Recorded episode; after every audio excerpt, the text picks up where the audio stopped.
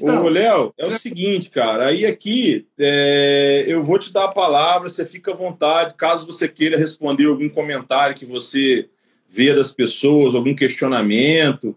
A, a, a palavra, a casa sempre foi sua é, e hoje virtual continua sendo, né? Então a palavra é sua, pode explanar da maneira que você entender. Se eu quiser fazer alguma ponderação, questionamento, eu, eu faço também. E, e, aí eu gostaria também que você se apresentasse, né, justificasse aí por que, você escolheu a medicina, essa área, tal, etc. Enfim, o que você achar pertinente, cara, manda bala. Então, na verdade, é, eu me formei, né? Eu e o Diogo somos amigos de infância lá, estudamos em Itaperuna, né? E meu pai era médico, né? Aí você acaba influenciando um pouco aí por causa do pai. E a primeira formação que eu fiz foi a residência médica em diagnóstico por imagem, né? Depois eu fiz a medicina do trabalho. E nesse inteirinho aí eu tive um problema, dois problemas familiares, né? Um suicídio de uma sobrinha minha e um, um e dois sobrinhos autistas. Tem dois sobrinhos autistas. Aí que eu fui me interessar. Aí fui estudar psiquiatria, fiz uma pós-graduação da USP em psiquiatria e fiz mestrado em saúde mental aqui pela, pela Universidade Federal aqui do Espírito Santo. E hoje eu trabalho em, em duas clínicas psiquiatras e mais nos Correios, que eu sou concursado público. Eu também faço psiquiatria lá nos Correios, né? No estado não, eu faço a parte de diagnóstico por imagem, né? E a questão lá da eu atendo mais a questão de adultos, assim, acima de 18 anos de idade, né? E pego alguns autistas nessa fase adulta, né? O autista na fase adulta, ele é um pouco diferente que o autista na, nessa fase de infância, né? O autista ali na fase adulta, ele tem uma independência maior, né? Entendeu? Ele consegue ter uma independência maior que na sua fase de infância.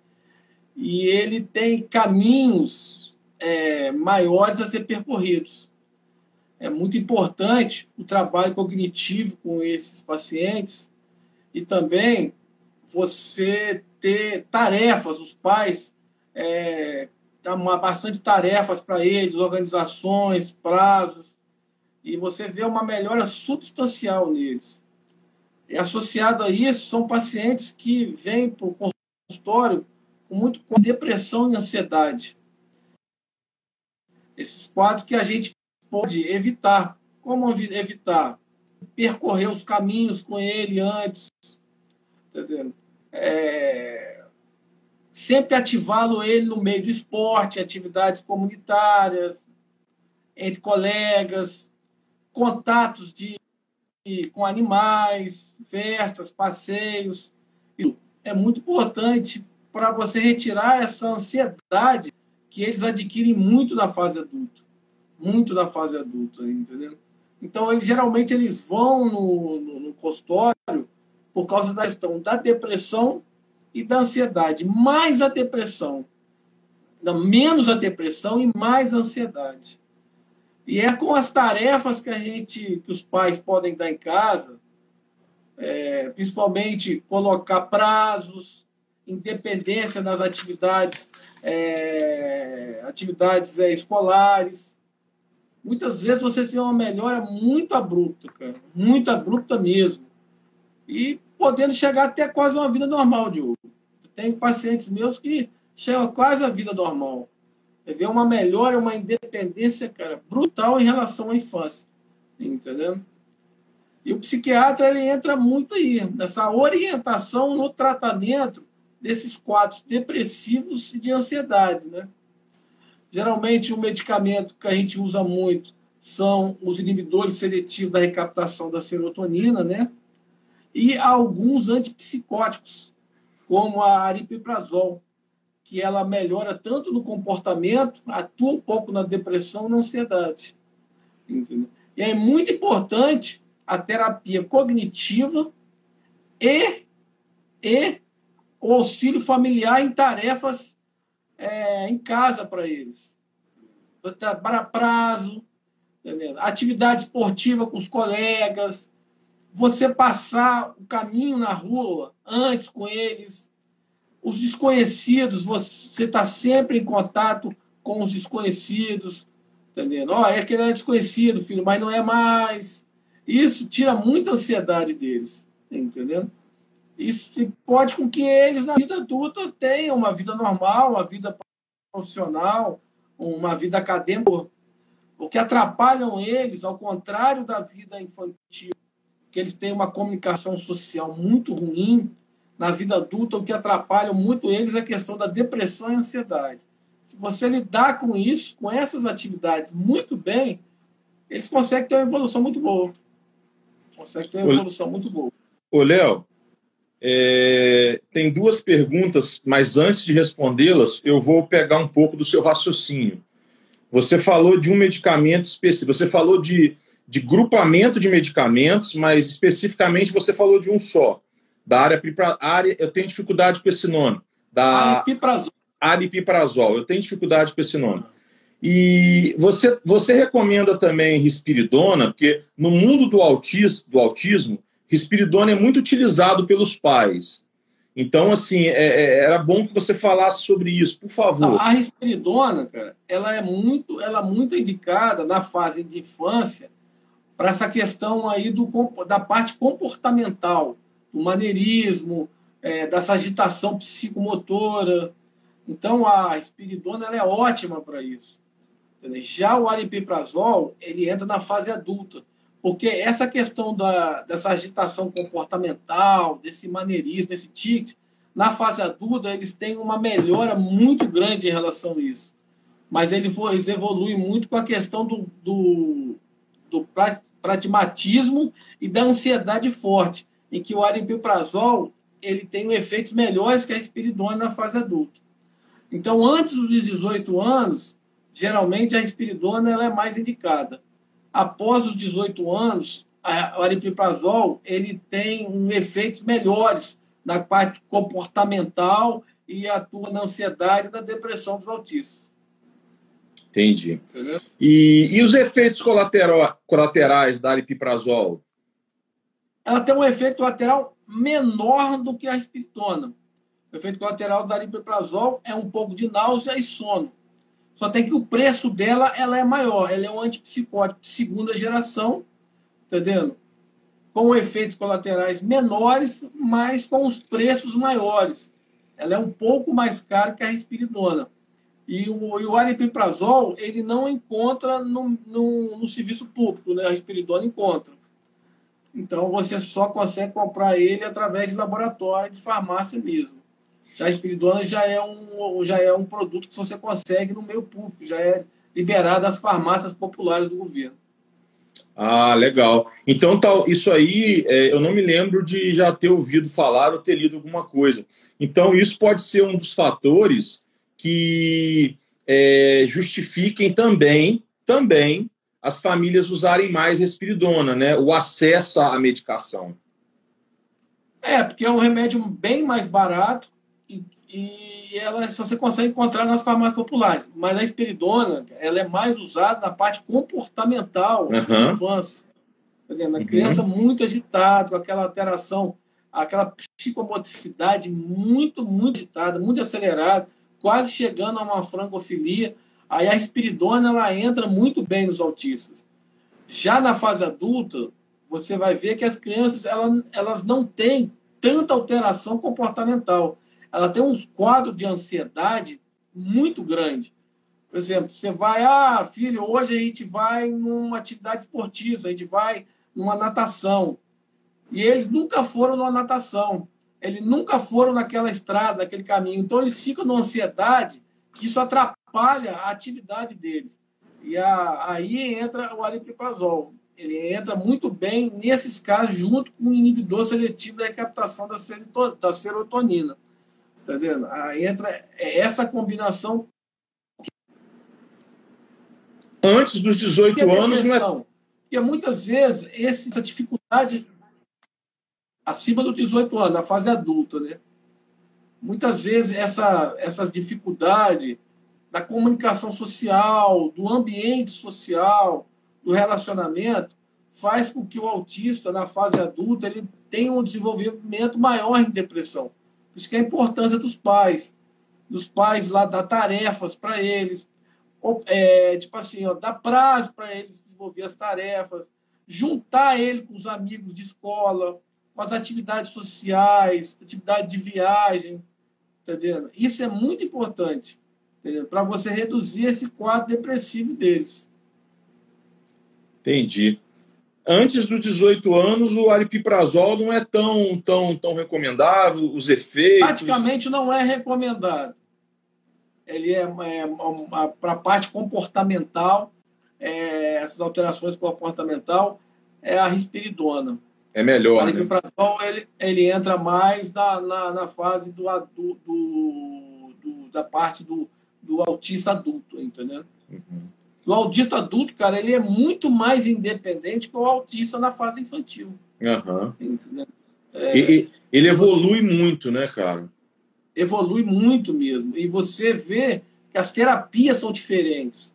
Você vai ter que tratar com terapias muito mais cognitivas, mais a parte de grupos, de socialização.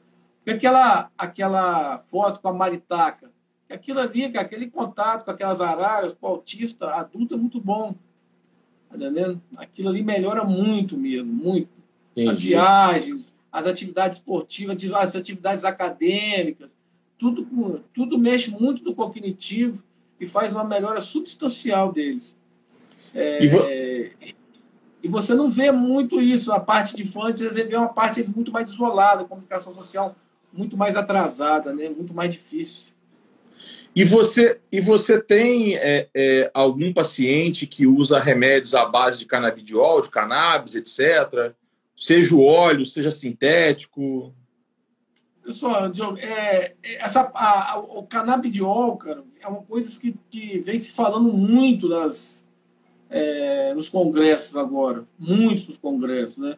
Para tratamento de tudo, tanto da depressão, quanto do maneirismo, quanto do comportamento, como distúrbio de fala mas ainda são estudos que ainda estão se desenvolvendo, né? São medicamentos novos aí, são as indústrias novas aí, né? Entendendo? Eu ainda não tenho tanta experiência com canabidiol, eu ainda não tenho tanta experiência com esse medicamento. Mas em alguns congressos, cara, vem, vem falando que eles têm excelentes respostas, entendeu? Mas não existe ainda estudos tão formalizados em relação à parte de ansiedade e depressão comportamental na vida adulta do autista como o aripiprazol. Uhum. Mas são medicamentos para o futuro. É. Aqui no Brasil, aqui, aqui em casa a gente fez uma experiência com Dioguinho, com um remédio à base de cannabis sintético, etc. E nós não percebemos diferença, não. Aí nós paramos por enquanto. É, porque assim, é coisa muito nova. E o Dioguinho tomou por muito tempo risperidona, mas já tem um tempinho que ele está sem medicação. A gente está indo bem sem medicação. Porque assim, o, o, ideal, se possível, é não ter medicação, né, Léo? O ideal. O ideal é você não medicar. Mas se você está percebendo que o comportamento do autista está tão ruim ao ponto dele não conseguir desenvolver as atividades básicas dele, entendendo? Como o ABA, essas coisas que vocês sabem muito mais do que eu, e ele também está se autoagredindo, está se machucando, aí você tem que usar o medicamento. Entendeu? Entendi. O ideal é não, mas você tem as suas indicações. Aham.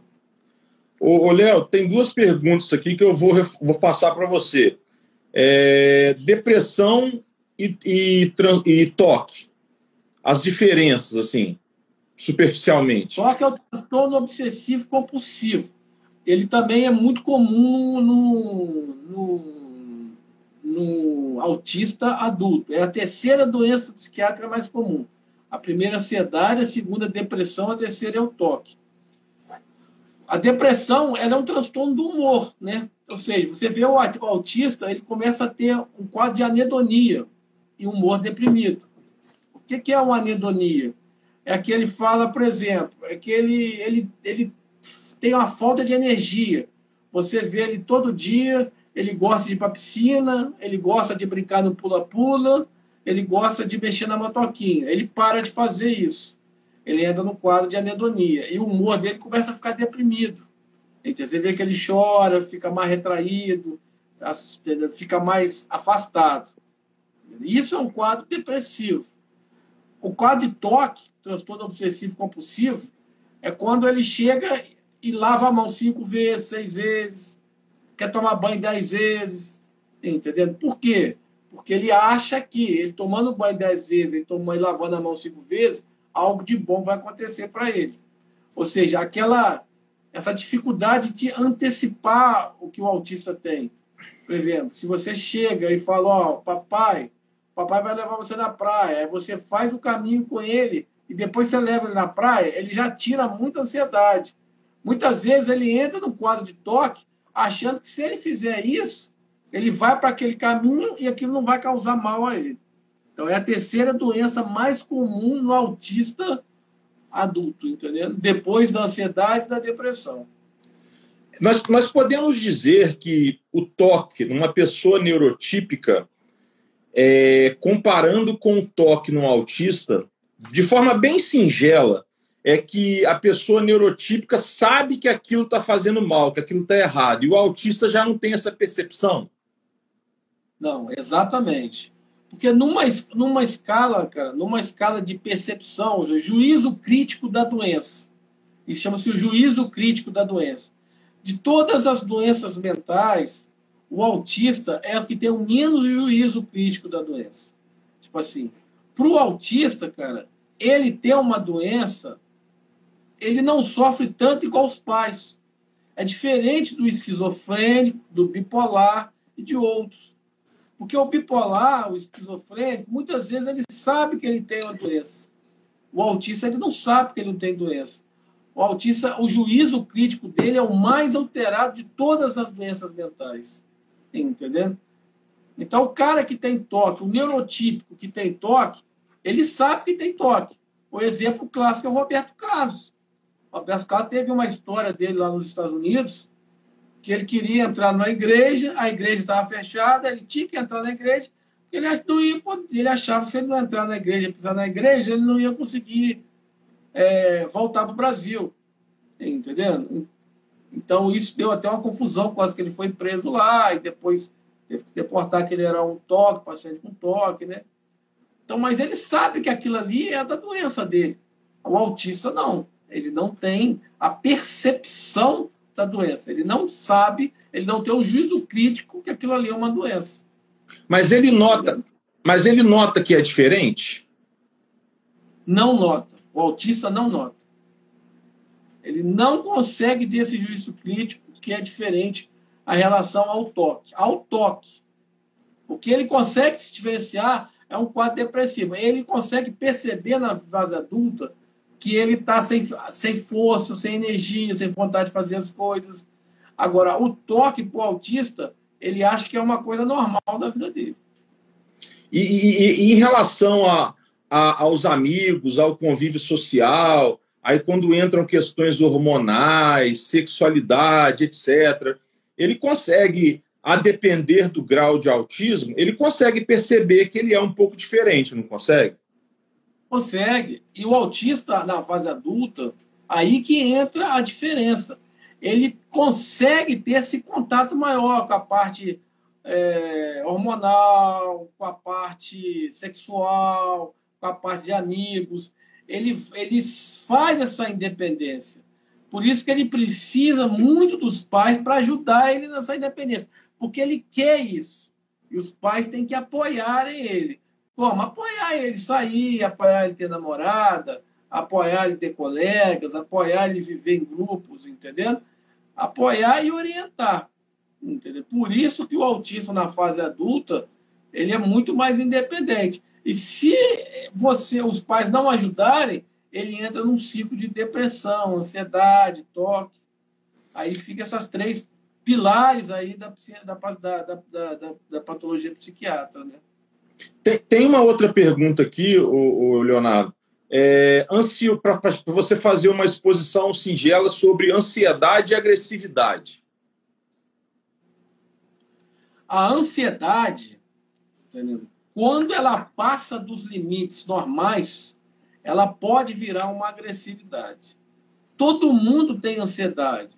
Por exemplo, se você, Diogo, vai fazer um concurso público que é da sua vida, você estudou pra caramba, no dia do concurso público, é normal que você tenha um pico de ansiedade.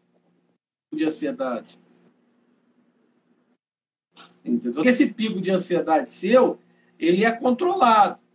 Os suas taxas hormonais, o seu organismo controla essa sua ansiedade.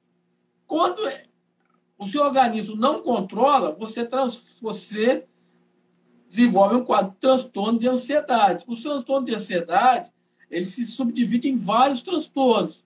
Entre ele, a fobia social, a agarofobia, o transtorno do pânico, tudo é um transtorno de ansiedade. O estresse pós-traumático que é vivido em guerra, o cara quando entra numa guerra mundial, depois ele vai para casa, ele vê um tiro, ele entra num transtorno de ansiedade que ele congela, ele para, ele praticamente não mexe nada, entendendo?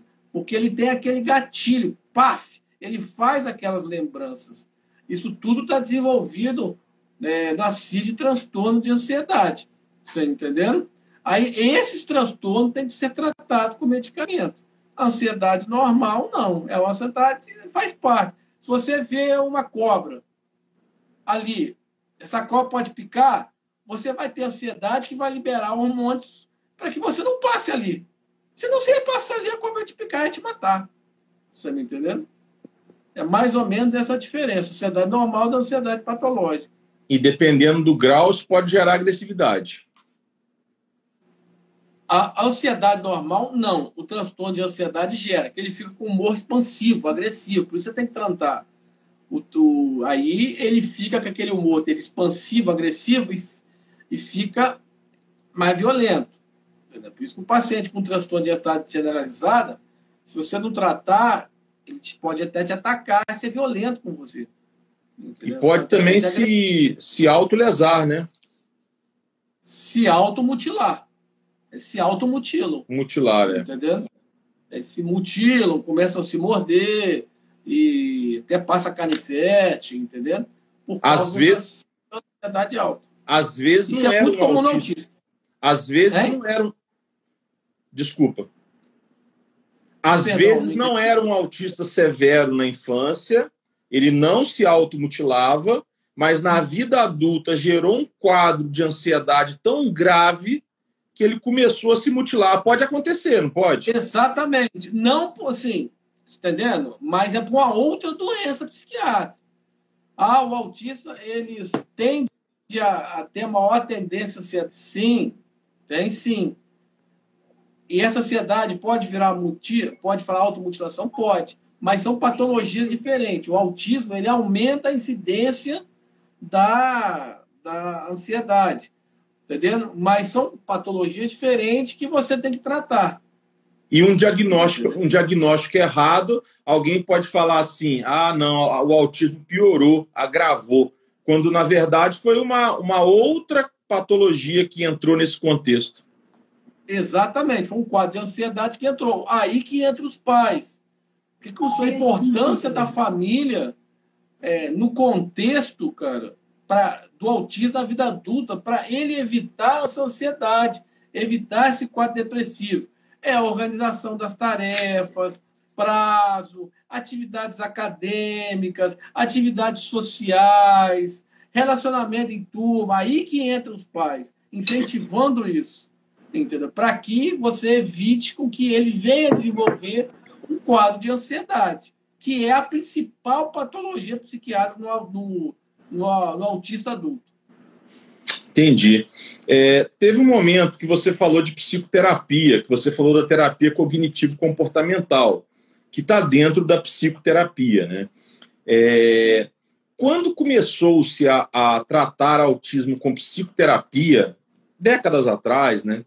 É, essa psicoterapia ela tinha uma pegada que foi muito mal vista porque eles associavam, os psicoterapeutas associavam é, o autismo a problemas com os pais, achavam que o autismo tinha cura, etc. E por conta disso, a psicoterapia ficou muito mal vista para tratamento com autismo. Só que isso quando a gente está falando de questões comportamentais, né? Agora, quando nós falamos de ansiedade, depressão, toque, etc., tudo bem, a análise de comportamento continua importante, mas a psicoterapia ganha um papel assim extremamente importante, não é isso? Sim. E outra coisa, é você aplicar as terapias certas nos momentos certos. Você não, vai, você não pode aplicar uma psicoterapia, de repente, no autista de 6 anos, mas talvez no autista de 22 anos vai ser muito melhor para ele. E as artes, a musicoterapia, a arte-terapia, entra tudo na psicoterapia, né? É, você aplicar ela certa no contexto certo. Aí entra muita, uma grande importância, sim, muita importância. Às, às vezes, um autista com cognitivo muito é afetado também, a psicoterapia não vai ter efeito, né? Você pode, você pode atrapalhar terapias cognitivas com ele, que é o caso da musicoterapia. Ah, tá. Entendeu? É, aí a, a arte terapia.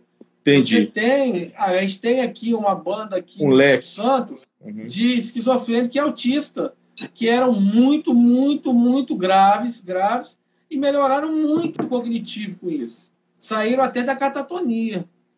Entendeu? Aí que você entra a essas arte terapia, musicoterapia, para atrapalhar o cognitivo. Entendeu? Aqueles pássaros lá que você viu na mão, que o trabalho cognitivo do autista. Perfeito. Então, na fase adulta, você tem que trabalhar muito o cognitivo dele. Só não se... relação social, é muito importante, viagem. Ele tem que namorar, tem que ter, tentar ter uma vida normal. E muitos deles são pessoas que conseguem ter a vida normal e até mesmo tem, são bons, são bons universitários, são bons alunos e conseguem ter uma profissão boa. É, o hiperfoco ajuda muito, né? Muito, muito. É, Se bem direcionado. É, exatamente. Então, então, assim, a psicoterapia, só para ficar claro para as pessoas, né? Eu já entendi. Então, a psicoterapia tradicional é que não seria muito possível para autista muito severo, mas as outras psicoterapias, é, eu vou chamar de psicoterapias mais lúdicas, são muito recomendáveis, né? Sim, na fase adulta. Na fase adulta do, do autista, tá? Uhum. Na fase adulta do autista. São recomendáveis, sim. Tem uma pessoa que comentou aqui, ô Léo, a Lenira, que falou assim: meu filho tem 14 anos agora, na adolescência, que ele começou a se auto-machucar. Quer dizer, pode ser um quadro de depressão, de ansiedade, e não de agravamento do autismo, né, Léo? Exatamente. Ele pode estar tá fazendo um quadro grave de ansiedade e depressão. Aí cabe a ele da indicação de um psiquiatra. Tem que ir ao psiquiatra para fazer o tratamento disso e depois o auxílio comportamental com os pais. Ajudar os pais aí nessa fase com ele. Legal. Só, antes de eu passar para o próximo assunto aqui, Léo, só voltando lá na questão da aripiprazol, é, eu não sei se você. Eu sou bom de memória, mas assim, eu tô, minha memória falhou aqui agora. Eu não sei se você falou um pouquinho de efeito colateral da aripiprazol, falou? Falei um pouco. Ela dá, ela dá um sono nem náusea. Ah, é, você falou. São e o uso prolongado? Percebe, e o uso prolongado? Ela pode dar um pouco de alteração hormonal também. É, ginecomastia, entendendo? Mas é muito pouco. Mais que o pessoal refere mesmo, cara, é muita náusea e sono. Beleza. Aumenta o sono. São medicamentos mais de segunda geração, são psicóticos mais caros, né, cara? Eles já são feitos já com redução dos efeitos colaterais, por isso que são preços maiores. Beleza. Ô, Léo, estou seguindo aqui um pouco os questionamentos das pessoas que estão nos acompanhando. Eu acho que é bacana isso, não é? Não, é, fica à vontade. Tá. Bem, é, o diagnóstico na vida adulta, você podia falar um pouquinho? O diagnóstico já... de quê? Do autista? O autista, o autista já vem com diagnóstico para gente, né?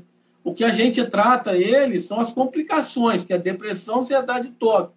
São os três pilares que levam a, a, a, a ele ir num, num consultório de psiquiatra. Entendeu? É, geralmente, eu, eu, não, eu não trato o autista não chega com autismo com 18 anos sem diagnóstico.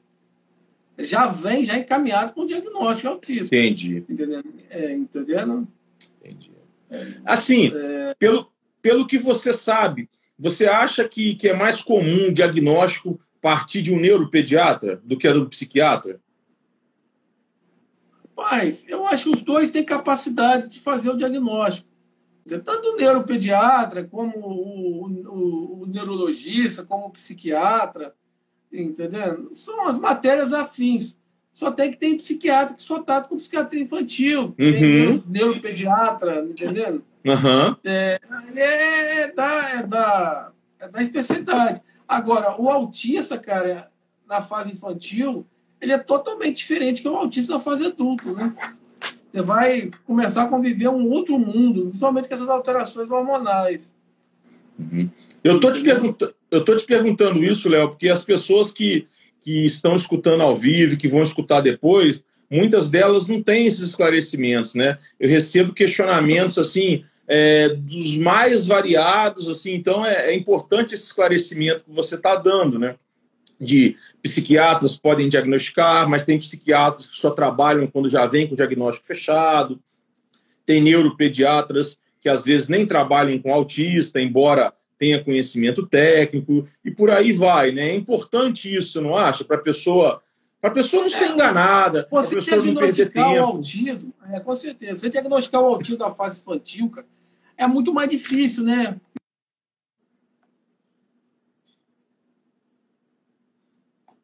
A internet do Léo parece que deu uma, uma, uma oscilada lá. É a dele, não é, pessoal? A minha continua, eu estou falando, vocês estão me ouvindo? Bem, ele está tentando, o sinal dele lá deve estar tá ruim. Tem algumas perguntas aí que, que eu acho até que eu consigo falar um pouquinho é, enquanto o Léo não está conseguindo lá. O sinal que está aparecendo aqui para mim é que ele não está conseguindo. É, por exemplo, um autista leve que nunca foi diagnosticada pode trazer prejuízos na vida adulta.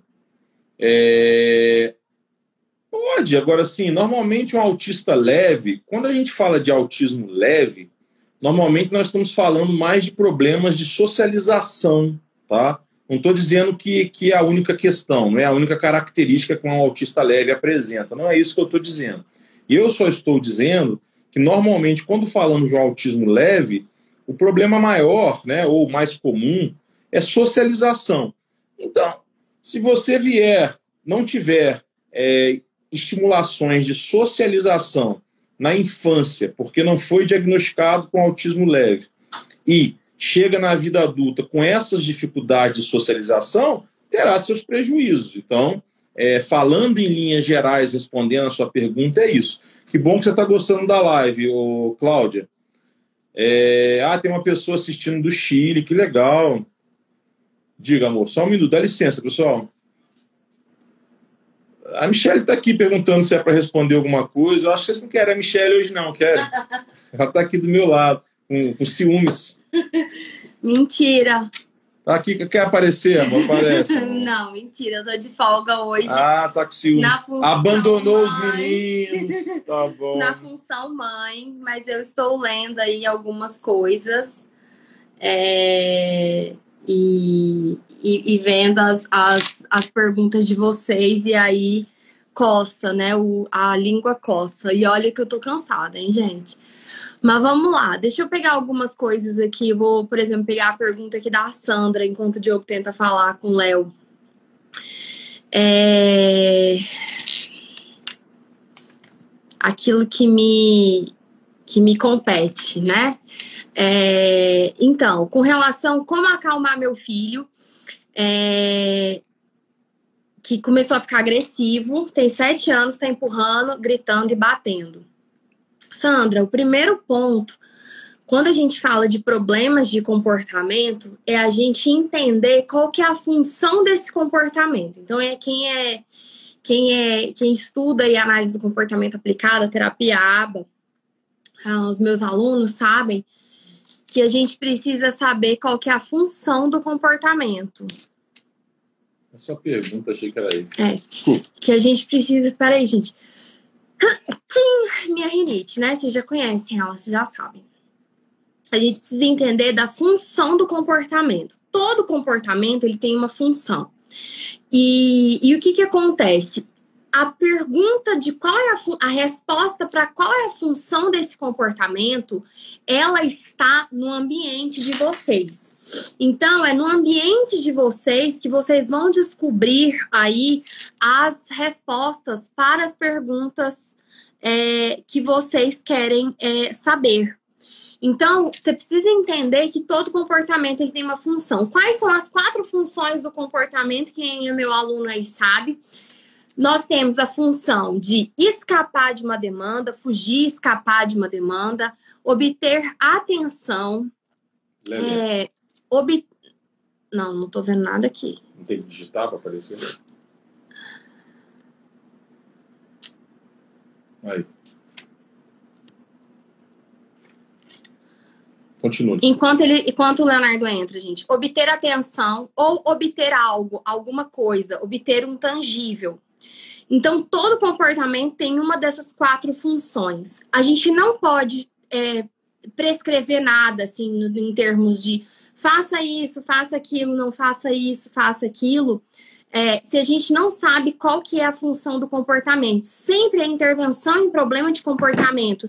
Não interessa se você está falando de criança, de adulto, seja quem for, a, a intervenção ela vai ser sempre focada na função. Sempre na função.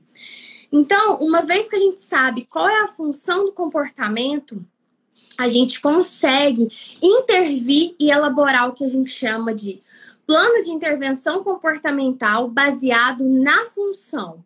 E aí sim a gente consegue substituir esse comportamento agressivo de empurrar, de gritar, de bater, por outro que seja é, socialmente adequado e que tenha é, pro, dê para a criança a mesma função que ela quer.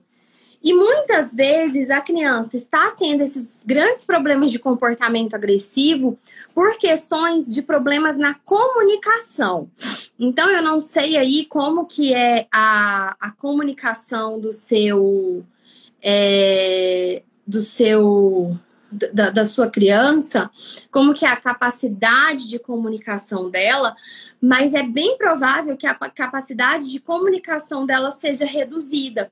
E isso faz com que a criança ela tenha problemas de comportamento, ela se, tem, tem esses comportamentos de se bater, de bater nos outros, às vezes de gritar, porque ela não tem capacidades, é, ela não tem capacidade de fazer o uso funcional da linguagem, de se comunicar de maneira adequada, para que aí sim ela consiga obter aquilo que ela quer, mais de uma maneira apropriada, né? Se comportando de uma maneira apropriada. Então, quando a gente entende, e tudo, gente, está no ambiente, né? As variáveis do ambiente que aí vão dominar para nos mostrar qual é a função desse comportamento. Então, isso é bem importante aí da gente da gente poder é, entender para só aí a gente poder intervir. Porque senão, às vezes, você pode estar aí é, in, é, intervindo de uma maneira errada e reforçando esse comportamento.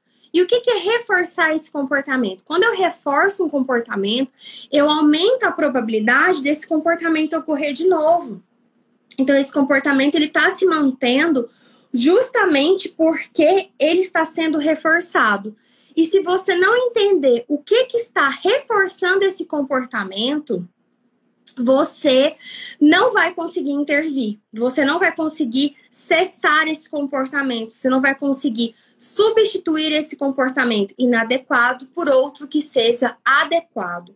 Então é sempre importante que a gente pense que quando a gente fala de problema de comportamento, gente, isso a gente é para qualquer problema de comportamento problema de comportamento para adulto, para criança, não interessa de qual população que nós estamos falando. Nós precisamos, nós nunca extinguimos comportamento. Você não extingue comportamento. Você substitui um comportamento inadequado por outro que seja inadequado e que atenda a mesma função para o indivíduo. Por isso que é, é, é, quando a gente fala de terapia ABA, de atuar com autismo, são, é uma intervenção que ela é extremamente individualizada.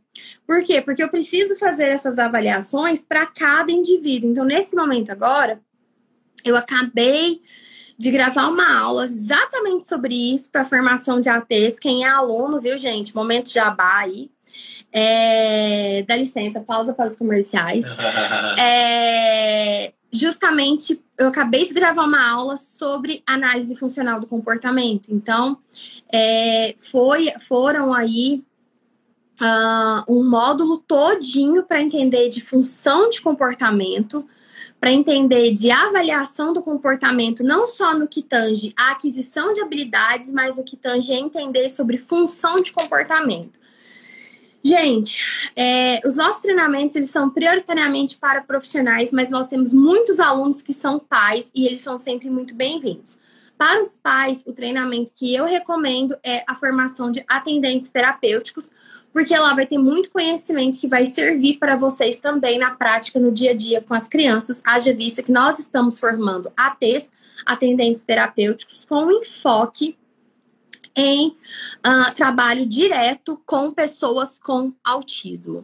Então, é o nosso enfoque aí maior está sendo é, é, preparar aí os, os profissionais, mas nós temos muitos pais uh, em todos os nossos treinamentos, inclusive até na pós-graduação, é, que vão aprender sobre as, os princípios, os procedimentos da análise do comportamento aplicada, para aplicarem no dia a dia, porque você só consegue ter muito sucesso na intervenção, ter uma intervenção de extremo resultado, quando você incorpora princípios e procedimentos que têm evidência científica na sua prática, na sua vivência, no seu dia a dia com a sua criança, com a sua, com a sua criança, com o seu adolescente, com o seu adulto, com o seu filho, seja lá quem for, qual a idade ele tenha. Quando você incorpora essas coisas no seu dia a dia, e isso passa a ser parte de como você interage com ele. Isso passa a, a ficar no automático, vira uma chavinha no automático para você. À medida que você consegue, que você faz aquisição desses conhecimentos, que você generaliza e você leva eles para sua prática. Você sabe a função do comportamento através de uma avaliação funcional do comportamento. Vanderly. Então, você aprende a fazer uma. Para professores também, formação de ATs, atendentes terapêuticos. O atendente terapêutico ele pode atuar no ambiente escolar, no ambiente domiciliar, no ambiente clínico ou na comunidade. Por exemplo, levando essa, esse cliente, esse aluno, a gente na análise do comportamento chama de cliente ou aluno, levando esse seu cliente ou aluno para um shopping, para é, é, uma festa, para um cinema, uh, fazer treino de habilidades aí sociais. Vê se ele voltou. Aí, voltou, voltou. Finalmente, hein, Léo? Oi, Léo, é. sou eu que tô aqui. Vou cortar seu ponto, viu? É, Tive que vir aqui substituir. Na, aqui é, tá, a gente está com um problema sério aqui, porque tá todo mundo em lockdown, todo mundo entrando na internet. Então tá dando banho, cara. A internet, puf, caiu do nada. Entendeu? Domingo, Agora então, esse horário é o pior horário. Ah, vou, vou dar licença aqui pro, pro Diogo, que eu vou colocar as crianças para dormir. Beijo para você. Beijo, lá. pessoal. Beijo, querida. Saudades. Saudades. Você não quer falar a verdade, né? A verdade é que a Maricia aí e tal, que faz tão bem pro coração. Rapaz, a internet aqui tá difícil mesmo. Entendeu? Mas vou te contar uma coisa. Isso depois das 10, das 10 da noite, viu? é todo mundo entrando no que dá, né, cara? Tem o pessoal não tem o que fazer. De repente, pum, sumiu a sua tela do meu, do meu computador. Entendi. Sumiu. Não, mas não tem problema. Vamos, a, gente, a gente entende, tá tranquilo. Ninguém, ninguém te ofendeu aqui, falou mal de você. Nada ah, grave, não. Pode ficar tranquilo. Ficar então, tranquilo. Não, música você, a gente já sabe como está acostumado com isso mesmo. Mete o pau mesmo, mas vamos lá. Vamos lá. Ah, vamos E agora, agora com esses dois braços aí, como que vai ser a bateria? Rapaz, mas se Deus quiser, daqui a 120 dias dou novo, né? Falei com o meu menino que coloquei um braço biônico aqui para brincar melhor com o Kim. tá certo. Ô, Léo, É, você lembra o raciocínio que você parou ou não? O neuropediatra, que pode fazer diagnóstico de psiquiatra, né? Isso. Neuropediatra, né? É, o neuropediatra. Então, na verdade, são as áreas afins, né? Neuropediatra, neurologista, psiquiatra, o psiquiatra. São as três áreas aí que dão mais com o autista, né? E as subespecialidades, Eu... né? Psiquiatra infantil, né? E, e, o, e o neuroinfantil, né? São os que estão aí, são os que têm mais é, informações sobre experiências sobre esse assunto. Eu Lembrando vou... que o autismo na infância é totalmente diferente que o autismo na, na vida adulta. Eu vou, eu vou aproveitar e, e que tem uma, uma pergunta que ficou para trás, você está falando disso. É, quais são os principais sintomas que você vê nos pacientes aí, autistas adultos? Então, o autista na vida, na vida além adulta, da ele... depressão, tal. Então, ele, ele, além do quadro de depressão, quadro de ansiedade, entendendo? Eles têm ele continua um pouco com, a, com uma, essa retração da comunicação social, mas nem tanto igual à vida adulta, né, a vida infantil deles, entendendo? Essas questões do tique, do toque, do maneirismo deles reduzem bastante. Eles têm uma redução bastante disso. E eles têm um, um quadro que vai um pouco mais para o toque. Como eles têm aquela ansiedade, é, aquela rigidez de, de repente, uma festa, uma prova, e que aquilo para ele causa uma ansiedade muito maior do que pessoas neurotípicas, então, ele se envolve um quadro mais de toque. Eles penteiam o cabelo 7, 10 vezes, ou tomam banho 15 vezes, entendendo?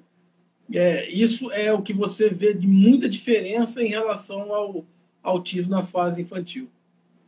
Entendi. É, e, e, déficit de atenção?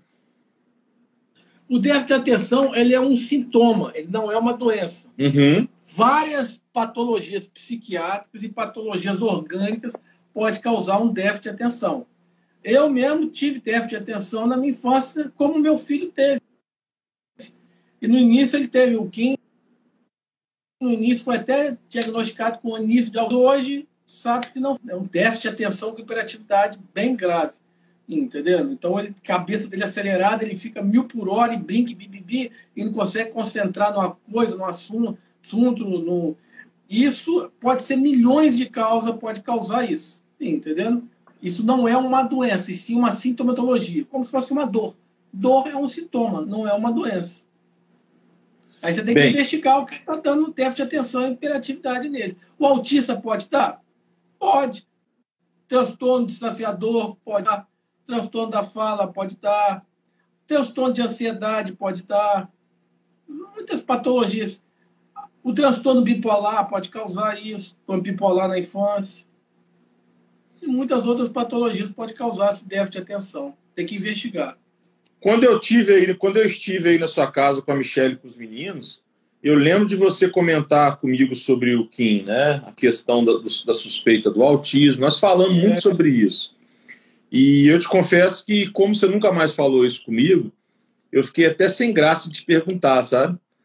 Mas, assim, foi bom você ter tocado no assunto, eu, que é, é, tirou minha ansiedade, que eu estava doido para saber, e eu não, não, não, achava conveniente perguntar, apesar de toda a nossa liberdade, intimidade, etc. Uhum. Assunto filho é um assunto tão delicado, né, cara, que muda a gente. E aí, é, mesmo uma pessoa que você conhece desde a infância, às vezes ele tem uma reação totalmente diferente quando é assunto filho, né, cara? Porque a dor do filho é uma dor assim é, que a é gente é uma, sente é uma de uma forma, né, cara? Deles, é uma coisa em dia. O amor é muito grande, né? É. A gente é paisão, né? Então o Kim é um exemplo disso, né? Ele, ele no início o pessoal achava que ele era um autista, um autismo leve, né? Porque ele não falava, até o distúrbio da fala, mas por que ele estava com aquele distúrbio da fala?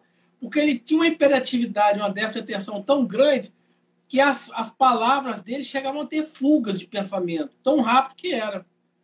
E depois ele começou a crescer, a, ele começou a melhorar isso. Hoje a fala dele é, tá excelente, mas você vê a dificuldade que ele tem para concentrar, para fazer um exercício. Ele brinca das sete da manhã, sete da noite, o apelido dele é Estado Islâmico. E eu também tinha essa hiperatividade. Eu era assim na minha infância, né? E a gente tenta o máximo possível fazer terapia para evitar medicamento. Porque também, se começar a atrapalhar ele muito na parte acadêmica, tem que dar medicamento para o cérebro dele for menos ativo. Tipo assim, quando você pensa em 40 palavras por minuto, o hiperativo pensa 400. Então, aquilo ele não consegue concentrar. Mas, é, entendendo? O que, o que diferencia do, do autismo isso, porque o autismo ele tem uma alteração muito grande na parte da comunicação social, o que o hiperativo não tem. Entendendo? Você vê o hiperativo, ele, ele vai, ele tem aquela sociabilidade até demais, né? Aquele menino que parece um galã na escola, que beija as meninas, e que abraça, e que é galantioso, mas nunca quer uma, quer cinco ou seis. Tá entendendo? O autismo não, ele já fica no mundo dele, retrai, fica naquele mundo dele, ele se brinca com ele mesmo. O Kim, que é muito difícil você fazer o diagnóstico de autismo antes dos quatro anos de idade. Agora que ele fez cinco anos, deixou bem claro que ele tem uma hiperatividade gravíssima, não é, não é autismo. E que a gente está tratando. Veio essa, essa pandemia que piorou um pouco para ele, porque tudo parado, né? Entendeu? Mas a gente comprou uma, um cachorro para ele, uma, uma labrador de 2 metros de altura, e tá tirando a hiperatividade dele. Os dois brigam o dia inteiro. Um agarra com o outro, sai da porrada, depois faz as pazes, ele multa na cara do cachorro. E é uma terapia. O animal é uma terapia, é uma terapia cognitiva. Entendeu? É uma terapia. E vai assim, cara. É assim mesmo. A gente tem que enfrentar as, as, os problemas da vida e vencer. Aí dentro do apartamento? Dentro do apartamento. A bicha tem 2 metros, quase 90 quilos. mas dorme com ele, protege ele. Mas melhorou muito, tem que ver. A, a, uma amiga minha, uma, neuro, uma neuropediatra, indicou o labrador. Para operativa, é o melhor cachorro que tem, com uma terapia cognitiva, e realmente adiantou. Ele deu uma melhorada, que ele gasta as energias com ela e, e deu uma melhorada. E as terapias cognitivas, que são várias né, no meio da psiquiatria. ai, ai. E aí, quando vocês vão lá para a chácara lá, vocês levam? Levam ela. A gente leva, só não leva quando viaja, a gente deixa no hotel. Quando a gente viaja, a gente deixa no hotel. Entendendo? Mas é, ela é, ela, é, ela pagamos um cara para educar ela, ela, ela senta, entendendo? Toda, a bicha é enorme, brinca, rapaz, o dia inteiro com ele, entendendo? É, é, foi uma terapia e deu uma melhorada nele. Ele, ele cansa de tanto brincar com ela, porque é labrador, tem uma energia enorme, aí ele consegue concentrar um pouco nos estudos. ele dá uma concentração nos estudos. Ô, Léo, e tem uma outra questão aqui que é muito peculiar dos autistas, né? Vício em eletrônicos, videogame, tablet, etc, né? É, na verdade, não é só do autista. O paciente que tem transtorno de ansiedade, ele vai para esse lado, entendendo? Você tem hoje em dia o vício de game se tornou uma patologia na, na, na era moderna. É um tipo de transtorno de ansiedade entendendo? Como o autista na vida adulta ele tem uma, uma predisposição maior ao desenvolvimento do transtorno de ansiedade, ele se vicia mais em jogos, entendendo? Mas existe tratamento com esses inibidores seletivos da recaptação da serotonina e o dual, serotonina e noradrenalina, que tem um, um bom resultado. Legal. Tem uma pessoa que perguntou sobre a questão do autismo ser hereditário tal é, é genético, né, cara? Joe, isso aí, cara, eu, eu falo hoje em dia que eu vou falar idiopático. Por quê? Tem várias teorias do, do, do autismo, né, cara? É, tem uma teoria até de vacina. Os caras vacinaram de uma população lá, em, lá na América Central e aumentou o número de autismo. A teoria de alimentação, teoria de genética. O que se sabe é que antigamente o autismo era muito pouco diagnosticado, por isso que tinha poucos casos, né? E hoje, com a evolução do, da, da, da, do diagnóstico da medicina, da terapia do diagnóstico, é, isso foi mais diagnosticado. Antigamente tinha muito pouco psiquiatra, né? você via muito pouco médico. Hoje em dia, não. Você tem muitas faculdades, tem muitos profissionais. Uhum. O, o, o, saber, o conhecimento é mais fácil. Até mesmo, por exemplo, você é um grande advogado trabalhista, mas você, com o conhecimento que você tem hoje, de outro, você já consegue diagnosticar um autismo. Sim, alguns casos, sim. Você já consegue diagnosticar. É. Antigamente, cara, o conhecimento era muito difícil, ficava restrito a uma parcela muito pouco da população. Então era muito pouco diagnosticado. O... E hoje em dia não. Então o hoje de... é bem mais diagnosticado. Então muita gente acha que não não há os estudos que acham que não é só uma questão genética não. Tem uma questão também aí é, é ambiental no, no fator no fator no fator gravidez do, é. É, tipo, por exemplo, ambiental mesmo, alimentação, vacina. É. Tem, umas que, tem uma parte da literatura que fala de complicações na gestação, né? Que pode gerar problemas de psicomotricidade, síndrome de Asperger e outras questões, né? Também, complicações na gravidez são esses fatores, né? Esses fatores extras, né? Aqui em casa, eu, a minha, a... quando você vier aqui, eu vou te apresentar. Eu tenho um, um primo meu, Gustavo, ele é promotor de justiça, um belo promotor de justiça é casado com a Adriana, advogada também, promotora. Os dois tiveram filho autismo de, forma grave. Muito você, mais grave que o Dioguinho. Você comentou comigo. Grave. Você comentou comigo. Chegaram aí para os Estados Unidos, ficaram lá nos Estados Unidos um ano e meio, mas não melhorou nada. Depois resolveram retornar para o Brasil. Faz, o menino faz todos os tratamentos possíveis, mas o, o autismo dele são gravíssimos. Entendendo? Aí eu falo, tiver dois, tem uma questão genética? Possibilidade sim, né? Dois meninos, né? É. É, mas isso aí ainda não, não, não tem um martelo com é. qual o fator principal do autismo, não. A literatura majoritária tal é nesse sentido, mas não é unânime, né? É, exatamente. A genética, com certeza há, né? Entendendo? Mas só genético?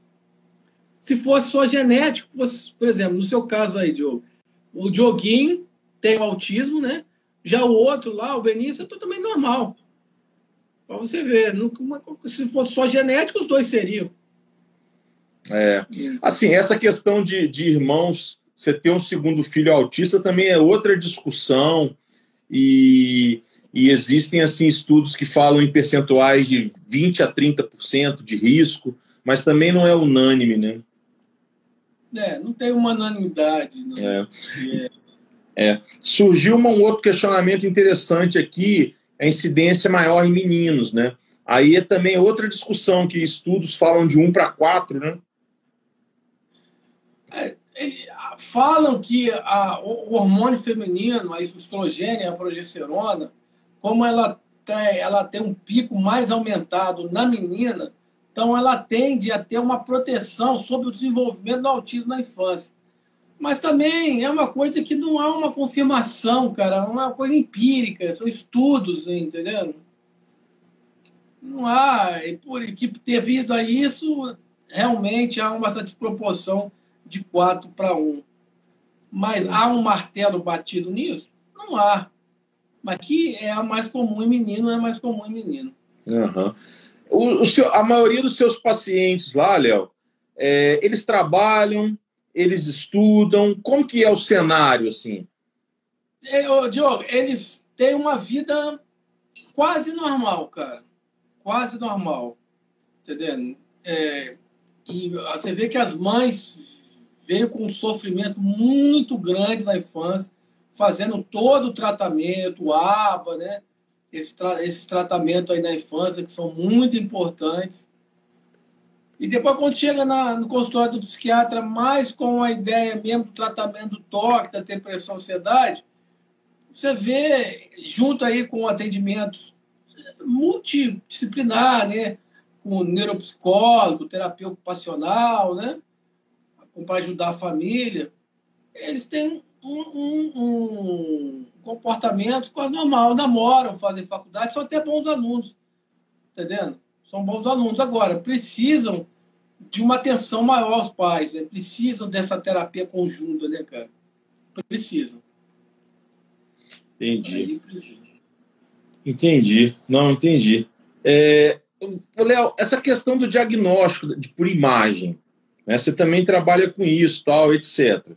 E nós sabemos que é muito importante, você já falou aqui também essa noite várias vezes, os pais terem o, o hábito de, de levar os filhos em consultas periódicas, para aquilo se tornar um hábito deles, para quando chegarem numa fase adolescente, adulta, quando surgirem novos exames que sejam necessários, não ter tanta dificuldade em questão comportamental, né? E passa lá na sua mão, você tem algum paciente assim que você percebe que seja autista, que apresenta dificuldade de fazer o exame? Você tem alguma experiência dessa para contar para a gente? Pelo menos você a tem questão, ouvido de colega? É, a questão é o, é o seguinte: é, o estudo de neuroimagem ele começou a, a evoluir para esse lado da psiquiatria por incrível que pareça, de uns 5 ou 6 anos para cá. Com a evolução do PET scan, que é uma tomografia que ela emite pósito, ela faz a captação de algumas substâncias cintilográficas. Então, ela, ela faz uma, uma, um exame de imagem relacionado à parte é, comportamental do cérebro, entendendo? E a ressonância magnética funcional. Esses dois exames eles começaram a, a fazer mais diagnóstico para a autotologia psiquiatra. Entre ela, o autismo e os esquizofrênicos. É, esses dois pacientes têm áreas dos cérebros defeituosas, entendendo? Ou hipertrofiadas ou hipotrofiadas, com alterações de níveis de substâncias da ressonância magnética funcional. Mas isso são todos estudos que estão se desenvolvendo. Um outro também paciente que, que a tomografia com emissão de pósitron veio diagnosticar muito é o transtorno é, antissocial, que é o psicopata, que ele tem um desarranjo na, no corpo caloso, na cabeça do corpo caloso. Então ele não tem a sensação de remorso. Então ele mata, para ele é, é a mesma coisa que você tomar água. Entendeu? Então, é, esses, essas evoluções das imagens estão chegando à conclusão que há uma desordem na parte funcional em determinadas regiões do cérebro. E você já teve algum paciente autista que foi fazer exame com você? Não. Não é comum dos médicos fazer essa solicitação, até mesmo porque não, assim, não vai adiantar nada na melhora, na piora, no tratamento. São não. exames muito caros. Né? Não, eu digo na vida adulta para investigar alguma outra questão de saúde. Ah, sim, o cara faz uma fratura. É, isso aí sim. O cara vai lá, cai, faz uma fratura. Tem o TCE, sim, faz, tem. Tem, eles ficam com ansiedade, né? Ficam ansiosos, agitados. Muitas vezes você tem que dar aí um ansiolítico para eles, ou até mesmo um benzodiazepine para eles acalmar e dormir. Que é aquele negócio do antevir, né? O autista ele não consegue antevir. Ele, se você não levar ele antes do local, ó, aquele caminho e mostrar para ele como essa dificuldade dele antevir lá na frente, ele cria essa ansiedade, cara. Essa rigidez, entendeu? Então eles não querem entrar no tubo do jeito nenhum, aí você tem que dar um ansiolíticozinho para eles. Aí eles dormem lá e faz exame direitinho. Entendi. Fui pegar um lápis, caiu aqui, desculpa, pessoal. Então, é, só, dá licença só um minutinho, ô Léo. Tem umas perguntas aqui, pessoal, que estão fora do tema da live. Uma delas é sobre direitos, outra é sobre aba e outras intervenções, tá? Sobre direitos, eu não quero falar agora.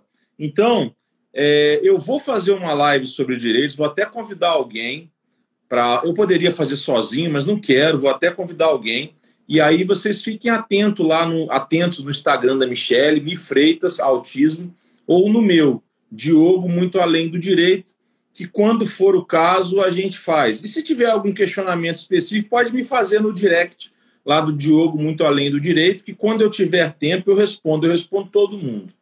É, aba e outras intervenções.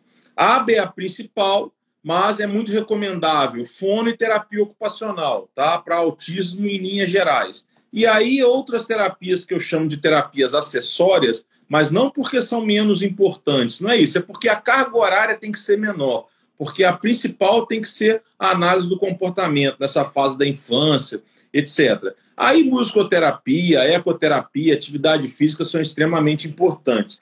Ô, Léo, se você quiser discordar, você pode falar, viu? Bem. Não, não, até mesmo que eu estou te falando, eu não tenho muita experiência em aba, é. essa parte de, da, do autismo na infância, eu não atendo isso, né? não é, é muito minha área. Então, eu, eu, pego eles mais com a parte acima de 18 anos de idade para essas complicações aí de depressão, toque e ansiedade. São as principais, né? É. O, o, diagnóstico, pessoal, do autismo, ele é clínico, tá bom, pessoal? Com a, com a, a publicação do DSM-5, se o Léo quiser falar um pouco disso, lá em 2013, se ampliou muito a, o diagnóstico do autismo. Mas o diagnóstico do autismo é clínico, apesar das características possíveis de serem vistas em exames de imagem que o Leonardo mencionou. Mas a, exames de imagem não são suficientes para se diagnosticar um autismo, não é isso, Léo? É, o diagnóstico é, é, é clínico. É, o diagnóstico do autismo é clínico. Não há outra forma de diagnosticar sem ser o clínico. Beleza. É... Aí tem uma outra pessoa perguntando sobre uma coisa que nós já comentamos, mas eu comento novamente, não tem nenhum problema. Se eu tenho um filho é autista, qual o risco de eu ter outro filho autista? Na literatura, nos estudos, de 10% a 30%. Mas existem exames para isso, tá? que você, os pais fazem para ver, verificar as possibilidades de ter outro filho autista. Aí me manda lá no direct que eu falo mais sobre isso. Se você quiser falar sobre isso, Léo, ou não, fica a seu critério. É, esse, esse, esses fenotipos aí sanguíneos, é, você falou aí, é, existe exame específico que, que tem uma possibilidade de detectar o maior risco que você tem de, de ter outro filho autista entendendo? Mas também não é uma área que é mais a área do geneticista, né? Entendendo? Tem um, não é uma área que eu atuo, é mais a área do geneticista. E muitas vezes hoje eu vejo o pessoal, depois que tem um filho com autista, tirando até sangue do cordão umbilical para fazer esse teste. Quando já está dentro do feto mesmo. Vai lá, dá uma porcentagem de 20% a 30%, entendeu? Aqui em Vitória tem um local que faz isso. É um laboratório só que faz isso. Aí, aí Goiás aí deve ser muito maior, deve ter muito mais lugar, né? É. Aqui a gente tem 340 mil habitantes, é uma capital pequena, né? Até mesmo que os pedidos são muito poucos, né? Não é, e, e são caros, eu acho que o convênio não paga isso. São bem caros esse exame. Mas existe sim. O geneticista ele também pode fazer exame para verificar a questão da, da, da síndrome de Down, né? Do, do cromossomo pode, 21, pode. né? É, Por exemplo. Ele atua nessa área aí. É. Atua nessa área aí, ele vai te dar a perspectiva. E muita gente já faz, já retira lá o sangue do cordão umbilical. Já faz tem, a retiragem lá e leva. Tem uma pessoa, Léo, falando que tem um filho com 13 anos e ela está perguntando: vou com ele na, na, primeira consulta, vou sozinha. O que, que você acha como médico? Cara? Eu acho que você deve ir com. Deve, na primeira consulta, você deve ir com ele tem a ver com ele. Você tem que primeiro você tem que acostumar ele com o psiquiatra dele. É aquela rigidez do autismo, né? Não, não. É, a pessoa está dizendo que ela não sabe que ele é autista ainda. Ah, ele não, não. Então tem que ir. Aí, principal ainda, tem que ir. Mas ela, o que eu estou entendendo da pergunta é que ela está preocupada da, do menino se chocar tal, porque o menino vai Mas perguntar. O, o, o, o, médico não vai dar o diagnóstico tá, na, na, na hora para ele. Você não consegue fazer o diagnóstico do autismo em uma consulta, não. Ele vai conversar com a mãe, vai conversar com o menino, depois vai conversar com o menino com a mãe separada. E daí por diante ele vai lá observar e para fechar o diagnóstico. É, ele com pode... certeza ele vai falar com a mãe o diagnóstico, né? Ele não vai chegar. Porque eu estou falando das patologias psiquiátricas, a que tem o menos juízo crítico de valor é o, é o autismo. Ele o autismo, a... o autista, é uma coisa para o autista, ele para é, ele, ele não sabe que ele tem a doença. Agora, para a gente que está convivendo, a gente vê como é grave a doença. Ele po a mãe pode. A mãe pode, entendi. A mãe pode conversar com a secretária antes, dar um toque, né? Para não correr o risco do médico pode. ser descuidado, né? É, pode conversar, conversa. Pode, ó, eu quero entrar primeiro, eu quero conversar sobre meu filho. Entendeu? É relação médico-paciente que tem que ter. Entendeu? Afinal de contas, o psiquiatra é um, é um o, o médico psiquiatra, cara, ele é um amigo da família, né? Uma vez que você está com ele, ele está com você por resto da vida, né? É um paciente que você não, não é uma doença igual diabetes, igual algum trauma. A patologia psiquiátrica, muitas vezes, ela tem estabilidade, mas não tem cura, né? Então você fica com ele anos, o paciente fica com você anos. Entendi. Ô, Léo, você quer falar mais alguma coisa? Você quer fazer mais algum comentário? Ah, mais ou menos isso aí mesmo, Diogo. É importante que é, o pessoal que está assistindo aí é que os seus filhos podem ter uma vida muito normal na, na fase adulta, podem vir a, a ser brilhantes alunos da universidade, pode chegar a ser grandes homens é, no futuro. Tem que ter só um cuidadozinho maior da família e um tratamento mais especialidade, aí especialista como psiquiatra, o neuro, o, o, é, o neuropsicólogo, terapeuta ocupacional e um apoio familiar. Então, não é de se esperar, porque o atendimento do autismo, ele dos últimos anos, dos últimos 10 anos, esse, esses atendimentos cognitivos, né? Houve uma melhora muito grande nisso, cara. Houve uma melhora muito grande. Houve uma preocupação maior, é, uma evolução maior. Os fármacos estão aí, que você falou sobre essa terapia com canabiol aí, que está chegando aí são promissoras, entendendo? Tem um outro medicamento que está surgindo aí, que é o cloritato de copitrogel, que diz que também que atua de uma forma muito boa cognitiva nos, nos, nos, nos, nos autistas adultos, né? Então, não é de se preocupar. É amor e atenção. É o que eles precisam, é que a família tem que dar. Certo. Ô, Léo, é, você quer falar do seu Instagram? É, assim, o, o, o, o meu Instagram, eu, eu uso ele mais como uma brincadeira, até mesmo porque, eu torno a dizer para vocês, muita gente vai chegar no meu Instagram não vai entender nada daquilo. Por quê? Porque muitos pacientes meus usam aquilo como uma terapia, entendendo? Eu tenho uma banda aqui de esquizofrenia e autistas, os caras melhoraram 80%. Então, é uma coisa muito mais voltada para uma, é, é, uma, uma, uma, uma alteração comportamental, uma brincadeira para eles, do que mais uma coisa séria. Porque eles assistem lá, eu tocando bateria, eu falando, eu brincando, e aquilo ali para o autista na vida adulta é muito importante. O paciente psiquiátrico, cara, é uma coisa incrível. Essas as redes sociais, cara, é. Se você volta a ser criança, Diogo, você tem 80% de chance de suas patologias psiquiátricas melhorarem. Porque a criança, cara, você chora e é feliz. Você ri e você abraça.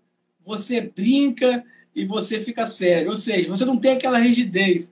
E a rigidez da vida, cara, que faz com que a gente tenha doença. Tá entendendo? É o orgulho excessivo, é o trabalho excessivo, entendeu? É uma seriedade excessiva, é tudo excessivo. É videogame excessivo. Então, ali no meu Instagram, cara, eu tento voltar a ser criança, entendendo? Para que eu não fique desenvolvendo patologia psiquiátrica, como amigos meus que desenvolvem, tem grandes psiquiatras meus que já suicidaram, entendeu? Então, é uma forma de você evitar o mal do século, cara. E o mal do século é a patologia psiquiátrica, é a depressão, é a ansiedade, entendendo? É o toque, é o pânico. E, isso aí acaba com a gente. Então, é um, é um Instagram voltado para diversão. Entendeu? Eu acho que qual... você divertindo, voltando a ser criança, é lógico, com ponderação, você. Eu acho que é uma grande solução para as patologias psiquiátricas hoje. E qual que é o endereço? Leleco?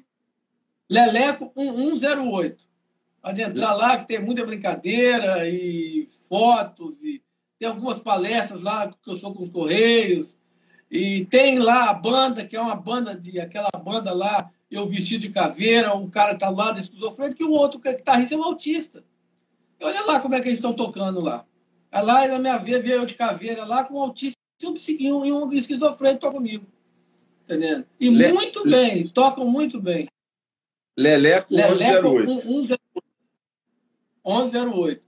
vão lá. E, e essa questão da música, é, tem até um edital do governo, é, da lei Ranue, Ranue, eu acho que você sabe mais do que é isso.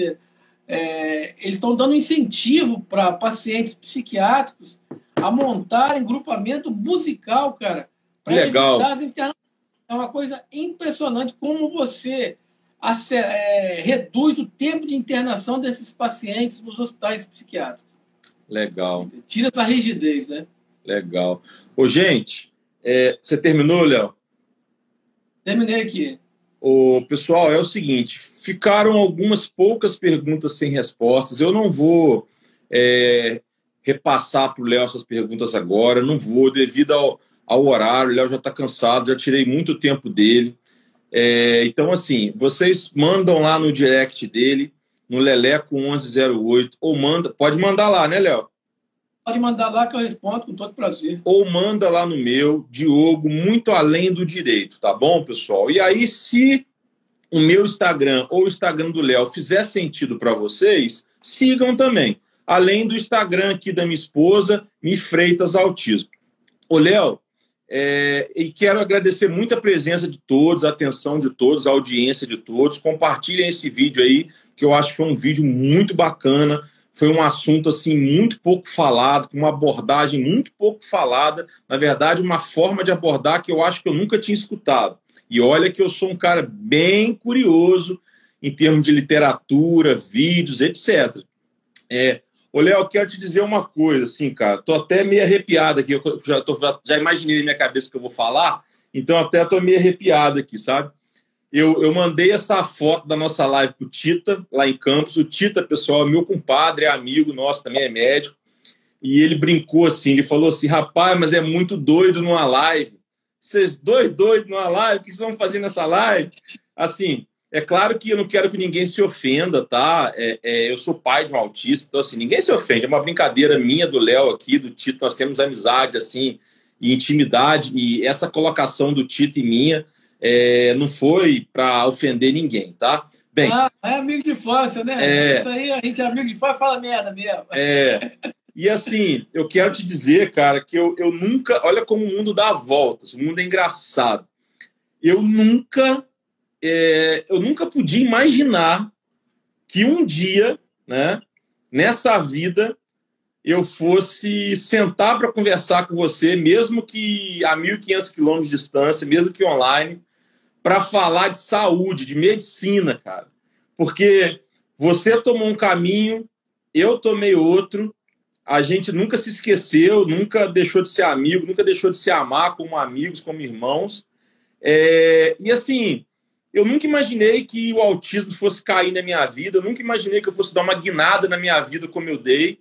Cada vez menos eu sou advogado, cada vez mais eu sou da área da inclusão, do autismo, etc.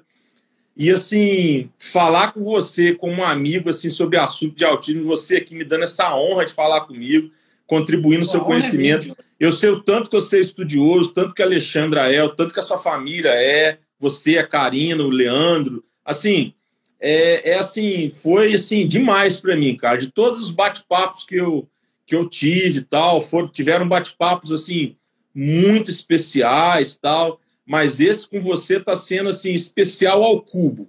E olha que esse negócio de ao cubo e ao quadrado eu não entendo nada, né? Porque eu perdi de ano duas vezes no primeiro ano lá no exame, lá, você sabe disso. Depois eu fiz o supletivo e passei na sua frente, mas isso é outra história. E assim, eu tenho muitas saudades das nossas farras, das nossas nossos bailes, né? Nós estamos na época dos bailes, né? Michele, para de escutar aí, amor, desliga aí o desconecta, amor. Agora não tem mais assunto que te interessa, não. Eu tenho muitas saudades dos nossos bailes lá em atividade. Para quem não sabe, o Léo é de Porciúncula, que é perto de Itaperuna, é divisa com Minas ali. Eu, você e o Fabiano. Então, assim, é, eu estou aqui um pouco emocionado, me segurando. Mas é isso aí, cara. Não vou falar mais nada, não, já tá bom. Depois eu te ligo. Pô, Diogo, você é um, é um, é um, cara que, que marcou a minha infância, né, cara? Assim, é, eu indo lá para Itaperuna, aquele seu quarto, que era uma maravilha, né? não preciso nem de falar o que, que tinha nele. As nossas viagens de moto lá para Campos. Você pegava o carro, a gente ia para Vitória num dia de madrugada, voltava no outro. E as viagens das pais, da exposição, né? Foi um dos meus melhores amigos, né, cara? E aí, depois, durante a faculdade, a gente acabou se perdendo um pouco o contato, né? Normal. Depois a gente voltou o contato aí e eu fiquei, assim, é muito feliz é, assim, com você, né? Eu vejo você no, no Instagram aí, cara, defendendo essa bandeira. É, pô, muito bonito, cara. Assim, um grande advogado. É muito bom você ver os seus amigos, é, os seus amigos é, bem, né, cara? E a minha mãe, cara, uma vez ela até falou uma coisa engraçada. Ela falou, Nada, como é que é a vida da Volta? Hoje, você parece muito mais o Diogo na infância e o Diogo parece você. A mãe é demais. Ela falou isso pra mim. Entendeu? Parece que inverteu, né? Você, entendeu? Mas é isso aí, cara. É, assim, é muita felicidade mesmo. Assim, fiquei muito feliz com a sua vinda aqui. Que pena que foi tão pouco tempo, né? É. Só ficou dois dias aqui, entendendo? E estamos aí, cara. Assim, se precisar, estamos é, aí para ajudar, estamos aí para acrescentar, entendendo? E fico feliz mesmo e com você aí. E quem sabe aí, acabando essa pandemia, a gente marca para passar o fim de semana junto. Valeu. Um abraço a todos aí, gente. Obrigado. Pessoal, aí, boa noite. Eu vou desligar aí. aqui, tá? Um abraço, Qualquer turma. Coisa Obrigado. no meu Instagram. Tô, tô à vontade aí para perguntar pessoal aí, tirar dúvida lá no Leleco 108. Um abraço a todos. Valeu, turma. Um abraço. Um abraço. Tchau.